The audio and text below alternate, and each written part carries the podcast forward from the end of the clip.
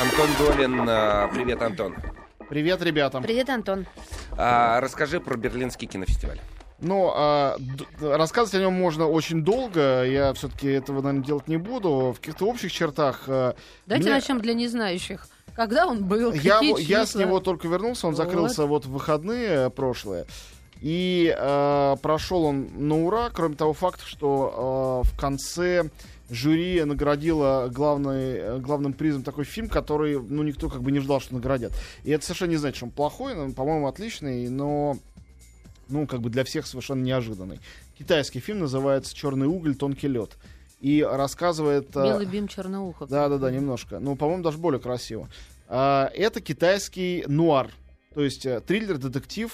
Главный герой следователь, который э, был следователем, его уволили после того, как во время некой операции по аресту вот, ну, он расследовал какое-то убийство. Его двух коллег э, пристрелили, э, значит, э, ну, решили, что это его оплошность, возможно, так оно и было. В общем, его разжаловали, он куда-то там охранником устроился. Проходит много лет, убийство возобновляется. И он пытается найти, кто за ними стоит. По ходу дела влюбляется в роковую женщину. Невероятной красоты. дракона. Вот, но это с одной стороны все, Мгм. ну как бы это похоже на многое, что мы видели, хотя исполнено на, высоч- на высочайшем уровне. А, что меня в этом фильме совершенно покорило, как во многих других китайских современных фильмах, например, у любимейшего нашего э, со всеми критиками вместе режиссера Дзя Джанке, там показан реальный Китай. А, не то, что вот он там этнографически Мгм. интересный, а очень похожий на, э, например, постсоветскую Россию. То есть э, вот эта вот фам-фаталь э, невероятной красоты работает в такой задрипанной прачечной. А, герой много пьет, у него воруют его мотоцикл, после чего у него остается такой велосипед с приделанным мотором, даже мопедом его не назовешь. Ходят они развлекаться по, вечерам в невероятно красивом а, свете а, вечернем на каток местный муниципальный. И там, когда совершает страшное убийство, человек убивает коньками. Так это голову- фильм посвящен Олимпийским играм. да, но в том числе, я думаю, что и это тоже. В общем, а, мне э, очень нравится, когда э, жанровое, то есть, ну, априори развлекательное кино не противостоит реальности, не, наоборот. не, не врет Мгм. нам, чтобы нам было приятно провести Мгм. время, а раскрывает эту реальность через какие-то, ну, жанровые шаблоны, то Мгм. есть через, через какие-то э, привычные вещи. По-моему, это очень правильный вообще подход к э, ну, кинематог... к использованию кинематографа как некоего инструмента. Не буду говорить оружия, но инструмента. Вот, а, как с коньками этими самыми, да, в принципе, они, чтобы кататься красиво, Мгм. но можно иногда их башку кому проломить, Проломить, тоже. да. Вот. И этот фильм, по-моему, так проламливает башку. Но а, все офигели, что ему дали Золотого Медведя, еще Серебряного дали. А, актеру, который там главной роли, он такой брутальный мужчина. Область тьмы, там красавец. коньками еще горло резали. Нет, ну, на, на коньки вообще их мо- можно использовать, мне кажется. Не, я не подвергаю да. сомнению, я вспоминаю, где красиво Да. горло перерезали лезвиями. Коньками. Вот. Да. И э, э, потом э, все, немножко помялись и вспомнили, вспомнили, что там президент жюри Джеймс Шемус такой. Ну, его имя вам вряд ли что-то скажет, но вы знаете его работу на самом деле, потому что это правая рука Энга Ли, и все его главные фильмы и «Разум и чувства», и «Горбатая гора», и «Вожделение», и «Жизнь Пи», и э, вот этот «Крадущийся тигр, невидимый дракон». Они, они вместе с ним сделаны. Он то продюсировал, то писал сценарий, то и то, и другое. И, соответственно, ему... Китаист такой, Да, да. конечно, ему китайское кино очень близко. А Берлин это фестиваль, который в 89 году открыл вообще китайское кино современное. Не гонконгское развлекательное, а вот авторское кино. Великий фильм «Красный Гаолян», наградив э, э, «Золотым медведем». До этого про то, что в Китае снимается кино, вообще никто не слышал практически, кроме самих китайцев. Да Вот. А до этого его там и не снимали, потому что это был аппаратом культурной революции и ее всех последствий. Когда начали снимать, вот Берлин это впервые открыл. И шесть раз за 25 лет, шесть раз Китай получал золото там. То есть э, часто. И тот же самый Англи единственный дважды его получал. За свой дебютный фильм и за «Разум и чувства». А только тут задумались. Вот. Не А- часто ли? Не зачистили да. ли мы? Ну а что, китайцы, они в очень многих областях впереди планеты всей. Меня вот совершенно не удивило, когда там год или два назад а, кураторы всего мира, собравшись, решили, что главный персонаж в современном эм, искусстве, в contemporary art, это Ай Weiwei, э, прекрасный китайский скульптор и художник. Что именно он самый влиятельный, потому что, с одной стороны, он дико изобретательный, придумал эту гениальную инсталляцию, может, вы слышали про Нет, может, я не слышал. Я прямо сейчас посмотрю. Ай, вей, да? это великий человек. Во-первых, он диссидент. Во-вторых, он а, дико остроумный, страшно хулиганский. В-третьих, он обще- общественный деятель. И, например, когда было это страшнейшее землетрясение в Китае, когда Мгм. упало несколько школ, а, правительство все это замяло, погибло гигантское количество детей. И Ай Вейвей организовал... а, Вэй-вэй, че- как пишется? Ай Вейвей. Ай имя. Ай, вей, вей, через А, я э. думала, Да, это да. Секунду. Нет, нет, нет. Ага. Вот, а он устроил сбор э, информации об этих детях, сделал несколько инсталляций потрясающих. ну в, Ки- в Китае же Ско- это смертельно опасно да, такие вещи да, делать. так его в прошлом Ну, году э, стенки поставят. пох- похитили э, спецслужбы, несколько месяцев держали его в неизвестном месте, потом предъявили ему типа там миллион э, якобы уклонения от налогов, и народ в Китае, не какие-то там из Америки присланные галеристы, скинулся, моментально ему эту сумму набрал и заплатил за него. Он Вот де- даже. это, да, это, как говорит Поэтому, Кузичев, ого! Когда кто, кто-то начинает говорить, что современное искусство не для народа, вы просто не то современное искусство исследуете. А Вот. может быть, просто у нас не те современные художники, не для народа. Бинго, детка, я Но, согласна. э, Мне его нравится инсталляция. Не- Нет, но некоторые из них были не менее варварскими, чем то, что делали там, те же самые Пусси Райт, вообще-то более варварскими. Он брал, например, вазу династии Цинь и расписывал ее э, логотипом Кока-Колы, э, тем самым показывая то, Вот, как сегодня, сегодня рынок э, обращается с древними шедеврами. А мне Или нравится. разбивал эти вазы. Нет, мне тоже нравится, повторяю, по-моему, он дико крутой. И э, это одно из подтверждений того, что сегодня Китай Симпатичный а, мужик. не, он очень классный. Я про него смотрел документальный фильм, дико интересный.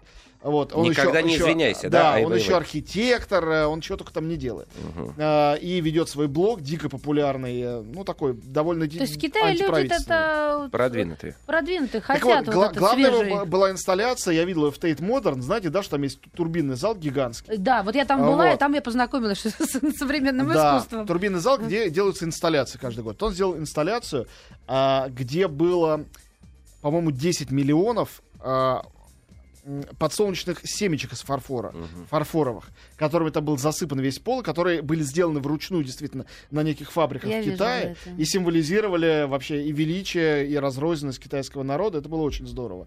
В общем, а, это я к слову, да, вспомнил о нем, есть и режиссеры, и Мо Ян, недавно получивший Нобелевскую премию, такой же суперзвезда китайской уже литературы, тоже у нас его начали уже переводить. Замечательный писатель, просто отличный. В общем, этот вот э, э, Дяо Йинь-Янь, который, который, о котором я до сих пор не слышу, который получил зол- золото в Берлине, тоже отличный мужик и прекрасный режиссер. Я теперь хочу найти два его предыдущих фильма и посмотреть, наверняка будет тоже любопытно. Вот. а, ну, все немножко обиделись, потому что был еще более крутой фильм, который не получил главный приз, а получил серебро за режиссуру. Ну, по-моему, это вот такие уже внутренние фестивали, что тебе серебро, тебе золото. Фильм награжден, фильм отличный. Это фильм Ричарда Линклейтера «Взросление». А, совершенно сумасшедшее кино. А, Линклейтер прекрасный режиссер, который много снимал и много снимал звезд, но в России по каким-то странным причинам не дико знаменит. Самая известная его трилогия а, перед а, закатом, перед рассветом и перед полуночью. Три фильма, которые он снимал с разницей в 9 лет. Про мужчину и женщину, которые в первом а, фильме в городе Вена познакомились и весь день прогуляли вместе, вроде бы друг другу понравились, их играют Жюли Дельпи и Итан Хоук. Во втором фильме они снова случайно встречаются, уже будучи успешными взрослыми людьми, уже в Париже. И в третьем фильме в Греции они уже муж и жена. Вот. И с одними и теми же актерами, которые вот проходило время, они менялись, одними и теми же персонажами он сделал фильм. А новая картина «Взросление», она еще более концептуальная и крутая, потому что он снимал ее 12 лет, а, с четырьмя актерами, одними и теми же. Двое из них дети, двое взрослые, игравшие их родителей. И начинается это, когда герою главному 6 лет, мальчику, а кончается, когда ему 18. Мгм. А, и, соответственно, сестра его 7 и э, 19. И родители точно так же выросли, их играет тоже Итан Хоук и Патрисия Аркет. А, и ты видишь, как в реальном времени, за эти три часа дико увлекательного экранного времени, как в большом романе Толстого, герои растут, развиваются, переживают какие-то... Мгм. Да, но это совершенно потрясающе, что он снимал их каждый год. Мгм. Каждый год, в зависимости от того, как они менялись, как менялся мир, дописывал сценарий, продолжал его, пока все это не закончилось единым фильмом. То есть, ну, вот э, история кино не знает таких прецедентов. Мне сразу стали вспоминать фильм Никиты Михалкова О, «Анна» да? «Почти до 18», но это был документальный фильм. Папа снимал собственную дочку. Он молодец, хорошо придумал, все сделал. Но здесь-то все придумано. Это же роман, это же изобретенные Я персонажи. ты сказала Аркет и Хоук? А, да, Арк это Хоуп. Так она же старше его раз, раз в два, разве нет? Совсем нет. Он просто нет. очень моложавый, и в фильме это здорово отыграно, потому что она, разумеется, растит детей, три раза подряд выходит замуж, каждый раз неудачно, а он сам в начале с ней уже разведенный, такой э, чудачок, который э, ездит на спортивном старинном автомобиле, не имеет никогда постоянной работы, проводит там год в Арктике, еще где-то. То есть, э, ну, чудачок, конечно, дети его, разумеется, ну, дети да. его, разумеется, обожают, э, но... Э, да, а, у нас папа приключенистый. Мать этих детей, разумеется, ненавидит. Но потом со временем, и он... Э, справедливость торжествует, Ну, не то справедливость, про, просто люди становятся мягче с возрастом, любые люди. Ну и постепенно э, уже в этом такого острого конфликта Мозг нету. размягчается. Да, и мозг тоже. Вот, вот вам про Берлин. Самое э, яркое, основное. Э, и сейчас э, через маленькую паузу... Давай, да, сейчас рекламу, да. а потом о новинках этой недели следующей. Сеансы Долина мы тут э, об Ай Weiwei. Вот увидел я вот эту инсталляцию с табуретками. Он вообще такой масштабный тоже дядька, да, любит? Очень. Очень uh-huh. масштабный э, и очень остроумный, и очень разный. Э, ну вот, например, я видел его две инсталляции свежие, три инсталляции свежие в Венеции на Биеннале, сейчас вот в прошлом году. Uh, все разные. Одна была из этих самых табуреток склеенных, которые занимали все пространство павильона, было очень здорово. Другая, посвященная его задержанию, там было шесть э, коробок диорам, каждая была закрыта, и можно было только в окошечко посмотреть. В, в одной э, он э, э, спит на кровати, а двое охранников следят. Посвященный его аресту. А там фотки в другой внутри, нет, не фотки, а фигуры. А, фигуры. Сделанные ну... фигуры, чуть-чуть карикатурные. В другой он моется в душ, они смотрят. В третий он сидит на толчке, а они uh-huh. смотрят. Э, очень жуткое производит впечатление, очень здорово сделано. А третья работа, как раз он э, железные скобы, арматуру из этих рухнувших э, школ, ржавую вытащил, выпрямил их все и сложил в виде таких невероятно красивых волн ржавых. Э, это выглядит Это как тоже, волны, как бы поглотившие этих э, несчастных детей. Очень, очень выглядит э, Впечатляюще, да? душераздирающе и мощно. То есть это чистое современное искусство, никак не припишешь Хотела сказать тебе, классики. что вот я никак не, не могу это назвать, все равно язык не поворачивается назвать современным искусством. Думаю, как же я хотела назвать? Интересности, а ты тут про волны эти, думаю, какие интересности, к чертовой матери. Нет, это, это действительно искусство, просто... Но я еще не, не, не прочувствовала это до конца. У меня еще есть время. Нет, но чтобы это прочувствовать, к сожалению, лучше это видеть э, не на мониторе компьютера, а живьем. Может, когда-нибудь к нам... Очень много чем... музеев посещал, пока не дошло. А, вот. Э, нет, но правда, в современном искусстве, поскольку это не называется уже не живописью, uh-huh. не инсталляцией, не там скульптурой. Просто искусство. Да, да. искусство In в целом. Вот, он э, номер один ну или один из тех, кто может называться номер один. Вот, давайте теперь к другому, не менее великому человеку, и тоже азиату, но и японцу. А, сегодня, наконец-то, вышел на экраны мультфильм «Ветер крепчает» Хаяо Мидзаки. Mm-hmm. Это, я помню, ты про него Это его последняя вещь. А, он уходит. Он об этом мне рассказал. Я в Японию доехал, взял у него интервью, а, которое вышло в журнале Афиша уже. И он подробно рассказал, что вот сейчас, когда ему 73 года, он боится ввергать свою студию и своих сотрудников в долгосрочную авантюру, что не меньше 5-6 лет он тратит на каждый следующий полнометражный фильм. Если что-то не получится или как-то провалится, или он себя плохо почувствует, то студии кранты. Угу. Он э, э боится этого. И, конечно, последнего... А студия заточена на одного, да? Ну, Или его есть какие-то... Студия не заточена на одного. Есть еще и Саута Кахата, которому 78 лет, впрочем. Э, его со- соучредитель. Угу. Есть м- э, молодые более режиссеры, в том числе Гора Мидзаки, сын его родной. Угу. А, к сожалению, вся молодежь там менее талантливая, чем эти два великих старика. Угу. А, но сейчас они готовят новый мультфильм вот какого-то из молодых режиссеров, который делал Ариэти в стране лилипутов. У нас даже выходило. Ну, по-моему, человек довольно скромного таланта, хотя, конечно, когда работает вся студия, все равно это дико красиво. Все равно это та рисованная анимация, которую мы привыкли привыкли видеть в советских лучших мультфильмах с детства, и которая сейчас в мировом прокате почти что съедена компьютерными мультфильмами. Что касается «Ветер крепчает», это довольно шокирующая вещь. Э, во-первых, ни в коем случае туда не ведите своих детей. Я знаю, что дети многие обожают Миядзаки, на него молятся и будут э, там даже просить, пожалуйста, покажи мне, чтобы он не сделал. Но это действительно предельно далеко от там Тотора и замка Хаула и унесенных призраками и принцессы Мононоки, от Навсека, от всего, что вы можете любить и показывать своим детям. Э, все, что я сейчас назвал, назвал для разных возрастов, на самом деле. Но все это сказки, масштабные сказки. «Ветер крепчает» никакая не сказка. Это история реального человека, Дзиро Харикоси, великого японского авиаконструктора, который известен тем, что сконструировал истребитель Zero, самый э, смертоносный, страшный истребитель Второй мировой войны, который погубил рекордное количество жизней. Mm-hmm. И история это в фильме, хотя герой там, в общем, придуманный, его тоже зовут Зира, но там история любви пронзительная, полностью придуманная из жизни другого персонажа, из другого романа позаимствованная. А, в, тем не менее, в реальности все было примерно так же. Он был идеалистом, который мечтал создавать красивые самолеты, мечтал летать, как когда-то мечтал э, такой же близорукий, поэтому не пошедший в пилоты Мидзаки, сам в детстве о том же самом. Вот, окончилось тем, что его гений прорезался в том, что он создавал, разумеется, машины для убийства, потому что именно они тогда в 30-х и потом 40-х были необходимы и востребованы. Нужны, Я да. смотрю трейлер, это потряс... Я к мультикам, друзья мои, в последнее время очень холодна, но меня потрясает. Это, э, вот ты сказал, что все съедено компьютером. Здесь, я так смотрю, и ручная работа, и компьютер. Все, ручно, все компьютером просто обработано потом. Это, это все это нарисовано. Краски и вообще... Но Мидзаки знаменит тем, что, что однажды, безумно. когда какой-то его мультфильм фильма он там э, нарисовал основных персонажей, написал сценарий, поручил своим аниматорам это делать. Потом то ли 10, то ли 100 тысяч э, рисунков он вручную сам лично исправлял, потому что он чудовищный перфекционист, наверное, еще и поэтому он не хочет больше. А можно я вот не совсем по теме? Я, я просто давно мучусь вопросом.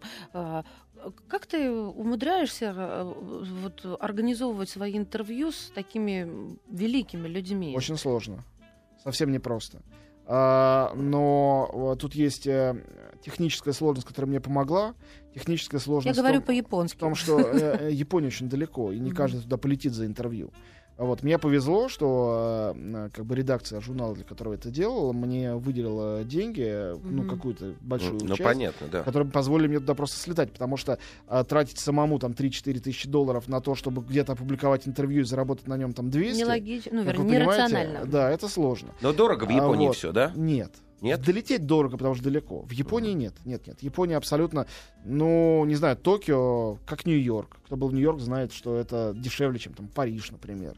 То есть это по, по карману любому человеку, который ездит за границу ну, в какие-то цивилизованные страны, а не только на курорты лоукостами летает. Mm-hmm. Вот. И э, кроме того, существует э, второй фактор, э, кроме того, чтобы добраться до тела. Существуют прокатчики, которые есть в России.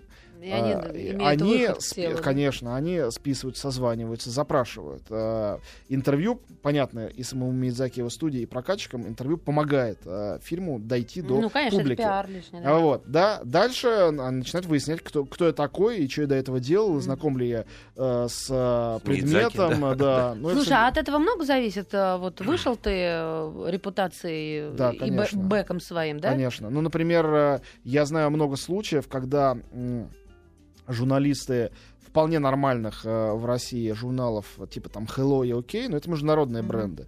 А, не получали интервью со звездами, потому что аналогичный Hello и OK где-то в Америке а, что-то не то написали, как-то не так. На них обиду затаили. Всегда спрашивают, спрашивают про тираж. Если тираж маленький, то невыгодно организовывать такую сложную историю.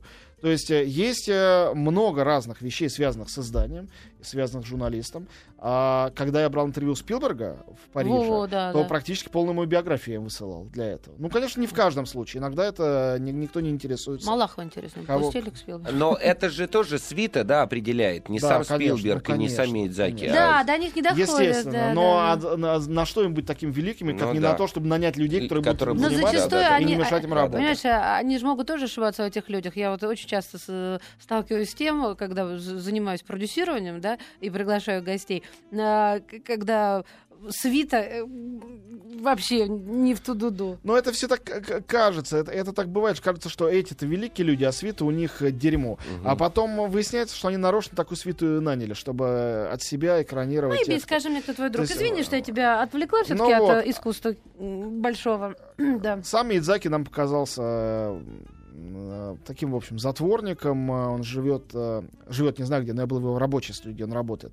Э, большой просторный дом с огромным письменным столом посередине, он сидит там бесконечно рисует, э, и рядом находится принадлежащая студии Гибли, она же Дзибури, его вот эта студия, uh-huh. принадлежащая дет- детский сад где воспитывается, типа, там, де- 10 детей, он говорит, что он ходит на них, смотрит и вдохновляется. А, Японцы конечно, вообще Вот счастливейшие, люди. конечно, дети на земле. Да Такой- счастливейшие японцы, что они такое вот могут как-то найти в себе. А я подумал, что такой невероятный гений, как Миядзаки, я считаю, что он один из немногих людей в современном кино, про кого слово гений, можно сказать, вот не в кавычках, на самом Мгм. деле. А, я думаю, что такой гений, как он, нигде, кроме Японии, кроме японской культуры, не мог появиться. Потому что невероятно парадоксальное мышление, потрясающая укорененность при этом в традиции, инноваторство тоже.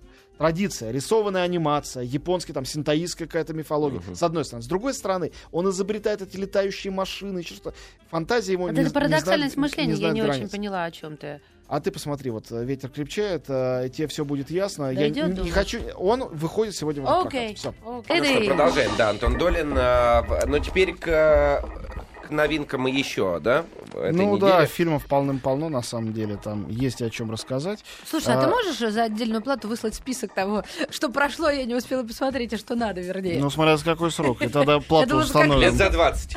Вот так. Ладно. А, Что стоит посмотреть на этой неделе?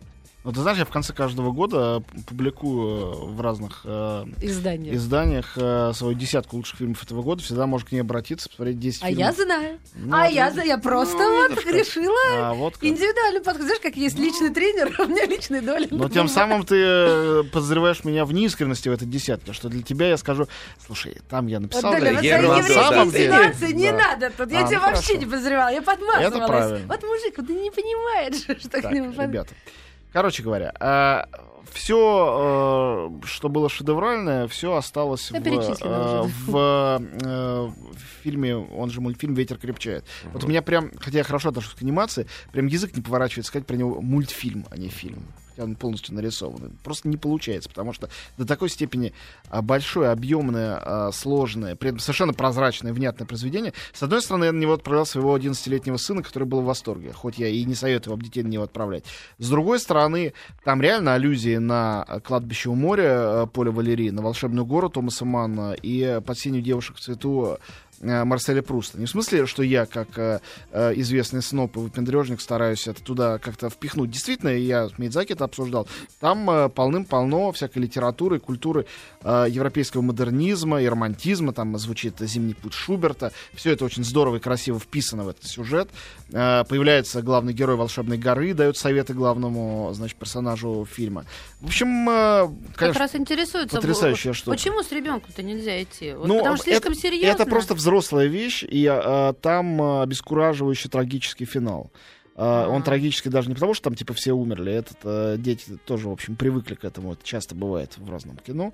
А, Вот, а просто там заканчивается вся история, ну, как бы крушением всех надежд и э, всего, к чему герой стремился. Это очень э, безнадежно, в то же время буднично, знакомо каждому из нас. Это действительно мультфильм для взрослых, либо для таких взрослых детей. И еще вопрос на засыпку, чтобы усмирить Ростов. Правда ли, что Робертс умерла? Тут Джулия Робертс. Ну, вот написано Её, Робертс. наверное, имеется в виду. Ну, наверное, мне Других кажется... я не знаю. Я не слышала Ну, ничего. Эрик Робертс, может Эрик быть. Робертс Нет, это умерла. умерла. Ну, ну, Э, Эрик тоже жива. Может Не быть, да, может быть, э, Ростов не дописал. Правда ли, что Эрик Робертс сделал операцию по смене пола и умерла? Вот так. Да, Ну, всё, вопросов больше нет. Да, да. Нет, в реальности я, ну, а, опять смешно, когда меня такими вопросами какими-нибудь озадачивают. Даже если на секунду предположить, а, что могла такая трагедия случиться с Джулией, откуда мне об этом знать больше, чем людям из Ростова? Источники информации у всех одни и те же в этом случае, интернет. Или думаете, что личный агент Джулии мне на- Звонит, на, да. пейдж А разбрасывает ты ее живьем видел? Джулия умерла, Julie никому не говорил. end, Да. Видел, но не разговаривал. У меня не было с ней интервью никогда. Я думаю, видел, но не разглядел. Думаю, Да. как же так? Нет, в смысле, на фестивалях она приезжает же довольно часто, представляла какие-то фильмы, я наблюдал ее близко. Ну, она не, не женщина моей мечты, хотя я считаю, что актриса она хорошая. Она мне понравилась в Эрин Брокович, а в этом фильме «Август» фильм не особо мне понравился. А она очень там понравилась. Я считаю, что прямо а, вообще она там нисколько не играет как бы естественной женской харизмы. Это действительно такая жесткая, структурированная актерская работа, перевоплощение. О- Очень, очень хорошо. Вот, так Ну, что к Джулию... Об августе пишут а, много положительных отзывов, по крайней мере, Ну и много, и много отрицательных тоже. Он очень поделил людей, он такой немножко женский, чуть-чуть такой э, ра- расплывчато размазанный. Многим это нравится. Мгм. Потому что в этом действительно, в этой пьесе, это же пьеса да, изначально театральная, Мгм. есть э, в ней такой соста- э, такая составляющая, э, как бы сказать, э, ну, такая чеховская, что ли, ипсоновская. То есть вот что ничего не происходит, а вот какое-то настроение, дух ощущается. Ну, конечно, драматург Ну, слушайте, а- не Чехов, но, Ну, да, да. но человек талантливый. Тут, оказывается, август уже был снят в Да. 96-м. Хопкинсом. Э, это другой совершенно фильм. Ну ладно, все, а то мы не дадим Давайте. слова Так, сказать. короче говоря, Ветер крепчает это номер один а, с большим, э, значит, отрывом. Теперь о том, что на этой неделе еще выходит. Два заграничных фильма, о которых интересно сказать, два отечественных. Чего начать? Которых не. Давай из заграничных. Давай. Заграничных. Вот Значит, ну, главное, она- нет, два, которых я имею, э, совершенно другие. Это «Охотники за сокровищами» А. и э, комедия французская «9 месяцев строгого режима». А, Очень маленькая, А, строгая, но очаровательная. Да, так она выходит только сейчас. Крутой, да, да, да. А, да, значит, смешно. э, про комедию я просто коротко напомню, потому что действительно о ней речь уже шла. Это, по-моему, довольно очаровательное, забавное кино про то, как женщина, ну, она блондинка, вполне привлекательная, но она судья. Вот ее работа. Мгм. А, вот, как она вдруг после, через несколько месяцев после новогоднего корпоратива, живет она одна, никаких мужчин, ничего, никаких бойфрендов, она вдруг обнаруживает с ужасом, что беременна. А, и поскольку она не предполагала, что такое с ней может случиться, она начинает пытаться пройти тесты, найти записи видеокамер и выяснить это кого. Выясняется, что она беременна от человека, который сейчас сидит в тюрьме по а, обвинению в краже со взломом, убийстве и каннибализме. Который не только свою жертву убил, но отрезал ему руки, ноги и съел его глаза. И дальше она пытается с этим как-то примириться, сначала познакомиться с этим человеком, потом понемножечку дело доходит до истины, потом выясняется, что единственное алиби его, что он этого не делал, а он не такой уж, как выясняется, чудовище, это то, что он, э, собственно, занимался А, непонятно ним- чем ага, в тот момент, когда ага. предполагаемое убийство было совершено. Фильм также мне нравится тем, что там в крошечных ролях появляются, буквально мелькают и, и снова исчезают такие прекрасные люди, как, например, Жан Дюжарден и Терри Гиллиам, и еще несколько других узнаваемых персонажей. Ну, и все там не второстепенные даже, а такие камео. Вот. а «Охотники за сокровищами» — это фильм Джорджа Клуни, режиссерский. И вот здесь я хочу оговориться. А, Я очень хорошо отношусь к Джорджу Клуни. Я считаю его хорошим актером и отличным режиссером, и прекрасным продюсером. Все помнят, что фильм «Операция Арго» им спродюсирован. А Вот. Он действительно чудесный. И некоторые его фильмы, например, «Мартовские иды», вот это для меня образец современного политического кино. Такого сознательного, умного, по-хорошему идеалистичного, и расправляющегося с цинизмом политиков, или фильм «Признание опасного человека». Очень был остроумно, очень классно сделан. Сэм Роквелл там фантастически играл. А я смотрела. Или «Спокойной ночи и удачи». Да, спокойно. А, тоже, ну, как бы дух времени, мне кажется, там был передан потрясающий. Вот это, это черно-белое изображение, джаз. Просто классно. Плюс э, благородная идея. Противостояние журналиста злым сенатором. Вот. «Охотники за сокровищами» — это лажа. И э, первая у меня была ассоциация с фильмом «Бесславные ублюдки», который для меня тоже вот в контексте Лажа. творчества Тарантино это лажа. Да, это тарантиновская лажа. 100%. Лажа талантливого человека. Э, В обоих случаях проблема одна и та же. Совершенно американские, видимо, с довольно поверхностным образованием, в самом историческим, люди суются в Европу, в главный европейский миф Вторую мировую войну и пытаются э, о ней что-то сделать. Единственное, кому из американцев это удалось, и то не без вопросов к нему, э, это Спилберг в фильме «Спасая рядового Райана». Там, ну, по-моему, почти безупречно это получилось. И тоже в конце развивается американский флаг, и тоже это выглядит как чисто американская история, несмотря на всю Европу. Э, Вот, американцы спасают американцев. А здесь американцы, здесь и того хуже у Клуни. Тут американцы, э, спецназ иску- искусствоведов, собранных по всему миру, спасают европейское искусство от нацистов. И от союзников. Союзники, англичане особенно, очень тупые, потому что они хотят все сжигать и бомбить. А русские очень жадные, потому что когда они находят где-нибудь Ванейка или Леонардо, э, спрятанного нацистами, они хотят сразу увезти это, украсть в, Эрмитаж. в Эрмитаж. Там так прямо и говорится. Надо же сволочи какие-то. Э, Вот. Остаются только американцы, которые работают только для того, чтобы от э, плохих русских, пл- глупых, э, слабых европейцев глупых союзников и алчных нацистов спасать эти шедевры. При этом э, этот э, спецназ, где прекрасные артисты, и Джон Гудман, и Билл Мюррей, и сам Клуни, э, и Мэтт Деймон. э, Это не комедия. Э, То-то оно, что нет. Это переполненный, переполненный пафосом фильм. Это, была, это был, был реальный спецназ этих э, э, искусствоведов. Но это все были другие люди. Тут придумали персонажей на основе реальных событий. Вот. И это выглядит, ну, каким-то комиксом, честное слово. И э, самым меня в этом фильме убившим было не э, однобокий образ э, русских офицеров, это ладно. А, а меня убило то, что у них там человек 8 в этом спецназе, и а, в- из них шестеро американцев и двое европейцев. Э, англичанин и француз. Естественно, убивают э, трагически именно француза, англичанина по-быстрому. Все американцы остаются нетронуты, живые, здоровые, доживают до глубокой Пули не старости. берет. Но в конце очень здорово посмотреть на то, какой Клуни для себя придумал старческий грим. Когда появляется его герой уже, типа, в наши дни, он совсем ветхий. Мне очень понравилось. Он совершенно неузнаваем, похож на старого Чарли Чаплина чем-то. Вот. э, Но это лучше, что можно сказать про фильм «Охотники за сокровищами». Да, ей-богу. удивительно. Вот. э, Два русских фильма на этой неделе. Я сразу оговорюсь. Оба интересные, оба мне не понравились. Ну, не то, что они не понравились мне, э, что я буду говорить сейчас что-то возмутительно, что это провал. Нет, просто, ну, не показались близкими. На самом деле, задачи в обоих случаях ставились интересные. Просто, по-моему, немножко их не довели до правильного воплощения, на мой взгляд. Первый фильм, фильм «Жажда». Я, собственно, был э, в составе жюри «Кинотавра», который дала э, специальный приз трем молодым артистам этого фильма.